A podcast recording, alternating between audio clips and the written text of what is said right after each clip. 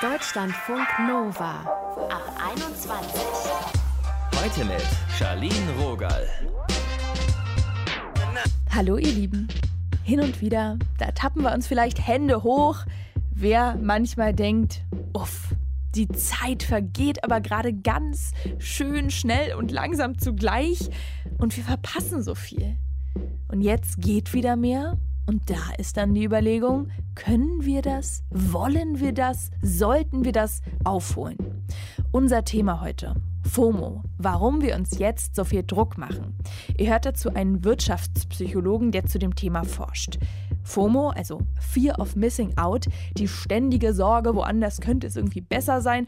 Und JOMO, Joy of Missing Out, also die Freude fast schon am Verpassen, kennen Marie und Juli.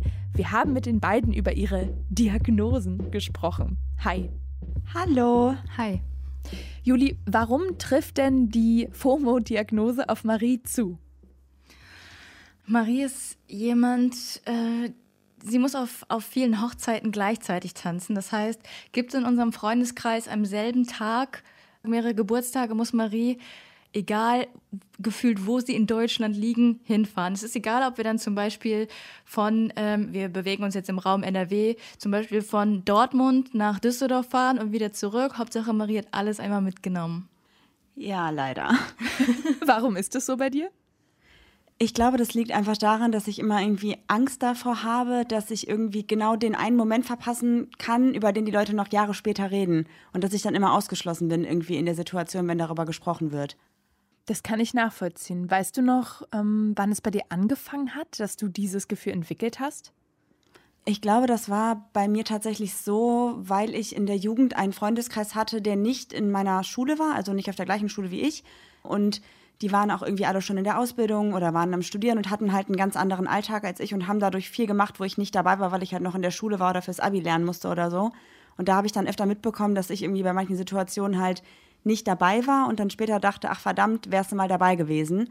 Und ich glaube, da hat sich das dann entwickelt, dass ich dann jetzt in den letzten Jahren immer versucht habe, überall dabei zu sein, damit sowas bloß nie wieder passiert.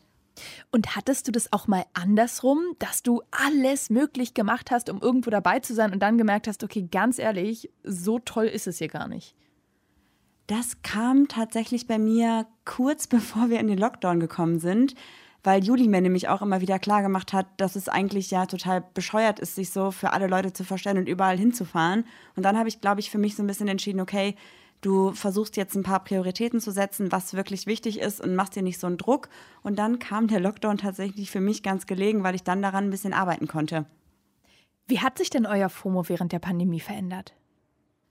Also ich habe am Anfang tatsächlich auch immer auf Social Media geguckt, was andere so machen und was ich irgendwie jetzt verpassen könnte und habe dann gemerkt, okay, eigentlich machen die ja gar nichts, weil es geht einfach gerade nicht im Lockdown und ich verpasse auch nichts und habe dann jetzt so ein bisschen für mich gemerkt, dass es eigentlich auch mal ganz schön ist, nicht jeden Tag irgendwie eine Verabredung zu haben und jeden Tag irgendwo anders hinzufahren und vielleicht auch einfach ein bisschen priorisiert habe, welche Verabredungen oder welche Leute vielleicht wirklich wichtig sind und bei welchen Leuten ich einfach nur dachte, ich müsste immer dahin gehen, aber im Endeffekt ist es vielleicht gar nicht mehr so eine enge Freundschaft gewesen. Wenn ihr mal ein bisschen träumt, äh, die Zeit, wenn Corona ganz, ganz da im Hintergrund ist, was stellt ihr euch da so vor? Ich weiß nicht. Also ich glaube, dass das, was wirklich so in einem pocht, gerade aktuell oder bei mir zumindest, sind das so Konzerte. Gar nicht mal irgendwie so Partys oder feiern gehen, sondern mal wieder so, so erleben irgendwie. Ich glaube auch tatsächlich, dass zumindest bei Juli ist es ja so, sie ist ja relativ introvertiert und braucht ja auch gar nicht so viel diese krassen Verabredungen mit vielen Leuten. Und ich glaube, dass ich auch versuchen werde, mich da generell ein bisschen von zurückzuziehen, aber auch Konzerte und Festivals, das ist so das, wo ich mir sage, das möchte ich auf keinen Fall verpassen und da will ich auch wieder hin, wenn es wieder geht. Habt ihr jetzt so einen Druck, Sachen nachholen zu müssen? Weil ihr so denkt, oh Gott, diese Lebenszeit, sie ist an uns vorbeigezogen. Ich habe das eigentlich gar nicht. Ich hatte tatsächlich, oh, das, ist, das klingt so bescheuert, wenn man das sagt, aber ich hatte teilweise einen Burnout von meiner Freizeit irgendwie. Also ich kam von der Arbeit und musste direkt los und ich bin eigentlich ein Mensch, ich muss erstmal irgendwie runterkommen und so. Und irgendwie konnte ich mich während der Zeit eigentlich ganz gut resetten. Deshalb schaue ich ein bisschen ehrfurchtig in die Zeit zurück, wenn Marie sich wieder verabreden darf. Ja, ich bin auch sehr gespannt, wie das alles wird. Und ich glaube, ich habe nicht das Gefühl, was verpasst zu haben in den letzten Monaten, weil ich super viel dazugelernt habe über mich selber und über mein, mein Verhalten gegenüber anderen Personen oder generell im Kontext mit anderen Personen. Und ich glaube, dass das, auch wenn es irgendwie vielleicht blöd klingt, aber ich glaube, mir persönlich, für meine persönliche Entwicklung hat mir der Lockdown und die Zeit alleine mit mir und mit nicht so vielen Leuten um mich herum echt extrem viel gebracht. Marie, lass uns doch jetzt mal über Julis Diagnose sprechen. JOMO, also Joy of Missing Out. Ja, ich, ich glaube, das äh, kann man so sagen. Juli, wie fühlt sich das für dich an, wenn du was absagst?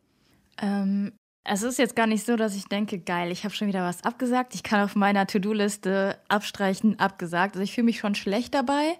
Es kommt immer darauf an, wie Dinge irgendwie ähm, kommuniziert werden. Also wenn dahinter irgendwie, kennst du so Leute, die so sagen, äh, was machst du heute? Und du sagst so nix und dann sagen die, ja, alles klar, dann komme ich um 20 Uhr vorbei und du hast keine Chance mehr so richtig abzusagen.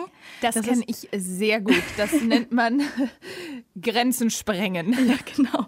Das ist so äh, richtig belastend. Aber wenn ich dann, wenn mir jemand die Wahl lässt, so, hey, wir können uns treffen oder eben nicht, würde ich wahrscheinlich in den meisten Fällen so sagen, so, ey, ich brauche vielleicht Zeit für mich, aber da mir der Space so gegeben wurde, treffe ich mich dann meistens mit den Leuten und wir haben auch eine gute Zeit. Es ist ja jetzt nicht so, als würde ich irgendwie Menschen generell meiden. Es kommt auch immer darauf an, wie Dinge irgendwie kommuniziert werden und wenn das so ein Zwang ist, dann, dann sage ich schon mal gerne ab, ja. Aber es ist jetzt nicht so, dass ich denke, alles klar, es wurden richtig Endorphine ausgeschüttet. Ich glaube, bei Juli ist es tatsächlich auch so, dass mittlerweile irgendwie die Freunde oder unsere Freunde oder ihre Freunde vor allem das ja auch wissen, dass Juli halt auch viel Zeit für sich selber braucht. Und wenn sie halt einfach mal einen Termin absagt, auch wenn es super spontan ist, ist halt auch niemand böse, weil einfach alle wissen, dass sie das auch nicht macht, weil sie die Person jetzt nicht mag, sondern einfach nur, weil sie vielleicht gerade einfach den Moment für sich braucht und vielleicht einfach psychisch da so ein bisschen Zeit für sich einfach in Anspruch nehmen möchte. Und ich glaube, das ist so ein bisschen das, der Unterschied, wenn man halt darüber redet und sagt, so, hey, wenn ich dir absage, dann ist es nicht, weil ich dich nicht mag, sondern einfach, weil ich es für mich brauche. Und ich glaube, wenn das Freunde verstehen, ist das echt richtig gut und das ist wirklich richtig Friendship Goals. Juli, wie hast du dich dahin gearbeitet? Weil ich finde, das ist schon eine echt schwierige Situation, wenn man eigentlich Zeit hat, aber diese Zeit lieber mit sich alleine verbringen möchte. Da sind ja nicht alle so offen und so trainiert, darauf zu reagieren. Wie hast ja. du das gemacht? Ich weiß auch nicht. Ich glaube, ich habe einfach angefangen, über meine Gefühle zu sprechen, mit meinen, also natürlich mit meinen Freunden und habe dann einfach so gesagt, so die Art, also zum Beispiel, wenn wir jetzt nochmal auf die Menschen zurückkommen, die dann so kommunizieren, so du hast heute Zeit, ja okay, lass was machen, dass ich einfach sage, so ich fühle mich unwohl. Ich sage immer, ähm, ich fühle mich so so eingeengt dann, wenn man mir die Wahl nicht lässt und habe das irgendwie ganz offen kommuniziert, habe da meine Gefühle quasi offengelegt und es gibt natürlich auch Freunde, die haben da irgendwie gar kein Verständnis für und die sind jetzt halt auch keine Freunde mehr. Ähm, das klingt jetzt ein bisschen drastisch, das war vielleicht eine Person, mhm. aber ich glaube, Kommunikation ist da echt der Schlüssel, der die Türen öffnet. Wie passen denn Jomo und FOMO zusammen? Das fragen sich so viele, weiß das ich fragen wir uns auch. Ich glaube, die Mischung macht's. Ich glaube, ich brauche echt jemanden an meiner Seite, der da irgendwie energiegeladen ist und gesagt hat, so, komm, wir gehen jetzt mal raus und wir erleben jetzt mal was Cooles, weil manchmal fehlt mir auch einfach nur so, so die Hand, die so gereicht wird und mich dann so von der Couch hochzieht quasi. Das ist jetzt ein bisschen drastisch dargestellt. Und Marie braucht, glaube ich, dann auch die Hand, die sie so auf die Couch zieht. Also ich glaube, es ist bei uns tatsächlich dann einfach so ausgewogen und ich glaube, das tut uns beiden einfach gut. Ein schönes Bild zum Schluss. Danke, ihr beiden, fürs Gespräch. Sehr gerne. Sehr gerne. Mehr von Juli und Marie gibt's in ihrem Podcast Ach, Pappalapapp. Tschüss. Tschüss. Tschüss. Deutschlandfunk Nova. Monatelang war ja für viele von uns Einkaufen in dem schnöden Supermarkt das Highlight. Die soziale Interaktion des Tages. Mit den sinkenden Inzidenzwerten, da lockern ja viele Bundesländer ihre Corona-Maßnahmen jetzt. Was bedeutet das? Wie fühlt sich das für euch an? Freut ihr euch über die Lockerung? Oder machen sie euch auch so ein bisschen Druck, weil ihr vielleicht Sorge habt, dass sie euch überfordern werden oder dass ihr was verpassen könnt? Ihr habt uns dazu auf Instagram geantwortet. Draw with Tom schreibt. Ich hatte schon immer Angst, etwas zu verpassen. Auch vor Corona habe ich mein Leben ständig mit dem von anderen Leuten verglichen. Während des Lockdowns war meine Angst beruhigt. Ich verpasse gerade nichts, weil auch alle anderen in meinem Alter gerade zu Hause bleiben müssen. Jetzt geht die Angst und der Stress aber wieder los. Juliette Capuletti, die hat auch eine ganz klare Antwort, ob die Lockerung Freude oder Stress bedeuten.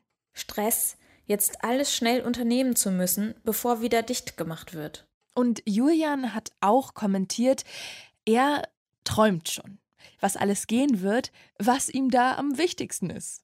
Letztendlich geht es nur um Geld, Shoppen.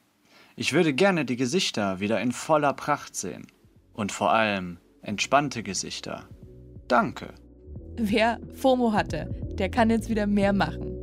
Es ist halt auch so ein bisschen ein Randtasten, ne? ein Prozess, wie so oft im Leben und das spüren wir alle auch gerade. Deutschlandfunk Nova.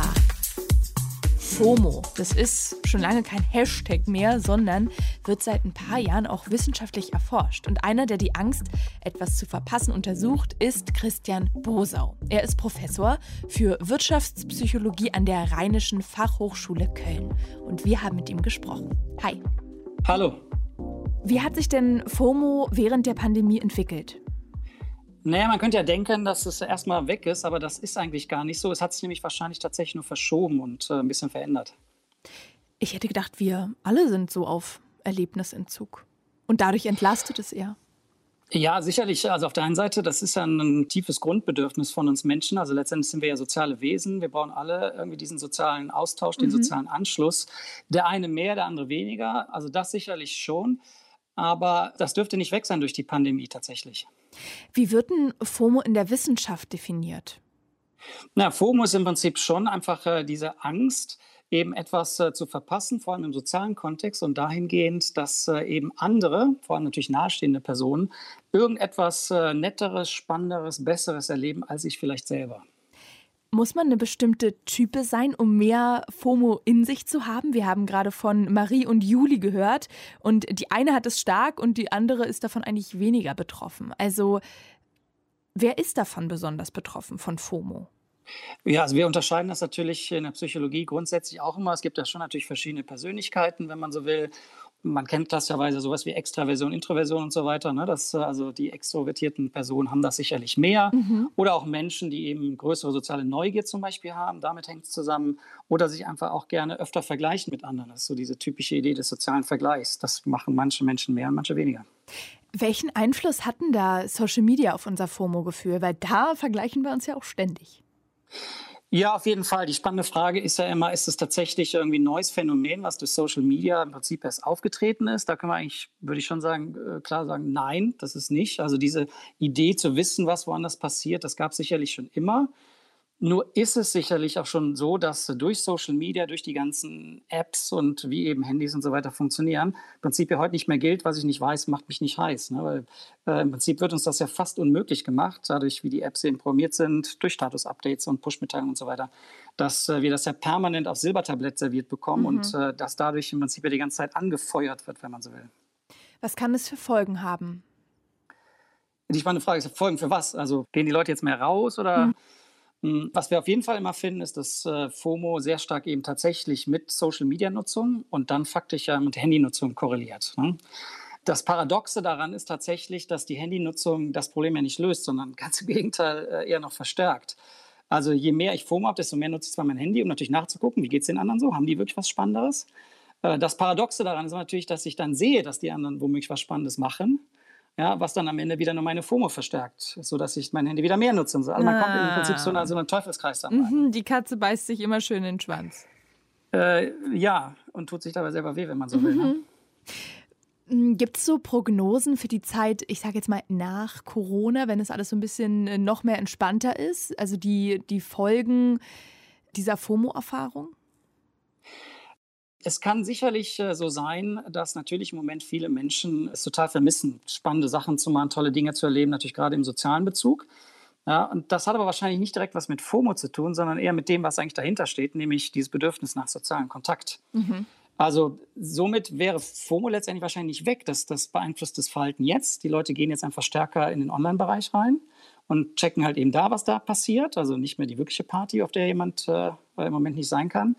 Und das wird später nicht anders sein. Ne? Aber es kann natürlich schon dazu führen, dass Menschen einfach nochmal stärker jetzt rausgehen, wenn es dann wirklich wieder erlaubt ist, ist im Prinzip ja, also die Psychologen nennen das ja Reaktanz, so die Mhm. Idee, dieses jetzt erst recht, das kennen wir alle, ne? wenn man Kindern irgendwie sagt, mach's nicht, dann machen sie es erst Ja. recht, so ungefähr. Und wenn man da in seinem Willen eingeschränkt ist, was ja in dem Fall leider Gottes durch die Pandemie der Fall ist, dann kann es schon sein, dass man natürlich dann erstmal ins Gegenteil umschwenkt. Ob das lange anhält, ich glaube, da streiten sich so viele Sozialpsychologen auch drüber. Womöglich wird es relativ schnell auch wieder in so die normalen, gewohnten Bahnen reinkommen, weil wir ja doch am Ende irgendwo immer unsere Gewohnheiten haben. Ich finde, FOMO hat auch manchmal so ein bisschen was Quälendes. Also man kann zwar einerseits sagen, ja, dann kriegt man irgendwie den Popo mehr hoch, aber auf der anderen Seite ist es ja auch so mit Druck verbunden. Gibt es denn irgendwelche Erkenntnisse aus der Forschung, was uns gegen FOMO helfen kann? Es gibt äh, durchaus klare Empfehlungen dazu, aber wahrscheinlich ist die Grundidee äh, dahinter auch einfach äh, vielleicht mal zu erkennen, dass es ja, klingt jetzt ein bisschen naiv natürlich, ne, aber das ja gar nicht so schlimm ist, etwas zu verpassen. Also, dass das Leben im Prinzip ja auch so weitergeht, auch so interessant sein kann, wenn man nicht immer versucht, alles mitzunehmen. Äh, eine andere Podcasterin hatte das mal so schön formuliert, das fand ich tatsächlich sehr treffend. Das Problem an FOMO ist ja vielleicht gar nicht das Mo, also das Miss Out, das äh, Verpassen, sondern tatsächlich das Fo, also die Angst davor, dass das Mhm. schlimm sei. Ja, man, sie sagte dann so schön weiter, das F in FOMO könnte ja tatsächlich auch sein Fun of Missing Out. Und äh, wir sehen ja so diese Ideen, die teilweise so in diese Richtung gehen, dass man vielleicht äh, eher ein JOMO haben sollte, das Joy of Missing Out. Mhm. Bei ihr war es dann wohl so, wie beschrieb sie das so schön, dass dieses total Missing Out, also diese Problematik, die wir da haben, wir können ja faktisch nichts machen in vielen Bereichen. Ja, das wäre so der letzte Schubser für sie gewesen, um von FOMO zu JOMO zu wechseln. Also diese Erkenntnis spielt da sicherlich eine Rolle. Die andere klare Idee ist tatsächlich, diese ganzen Push-Mitteilungen zum Beispiel auszuschalten. Damit man nicht immer so getriggert wird.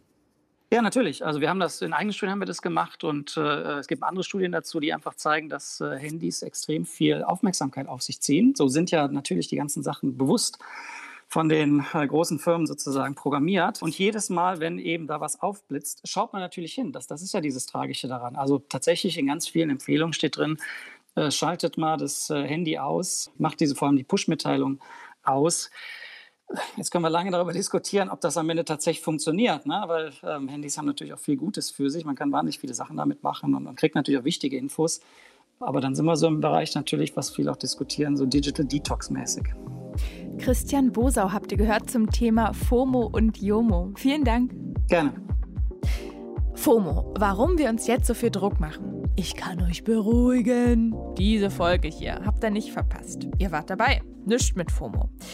Ich war auch mal krass betroffen von FOMO, habe mich denn darin aber eher so gesuhlt und gelitten, dass ich nichts verpasse. Und jetzt probiere ich vorzubeugen, indem ich mir eine feste Verabredung lege und die dann so richtig genieße. Ganz achtsam im Moment. Ihr wisst Bescheid. Schön, dass ihr euch heute für uns entschieden habt. Mein Name ist Charlene Rogal. Bis ganz bald.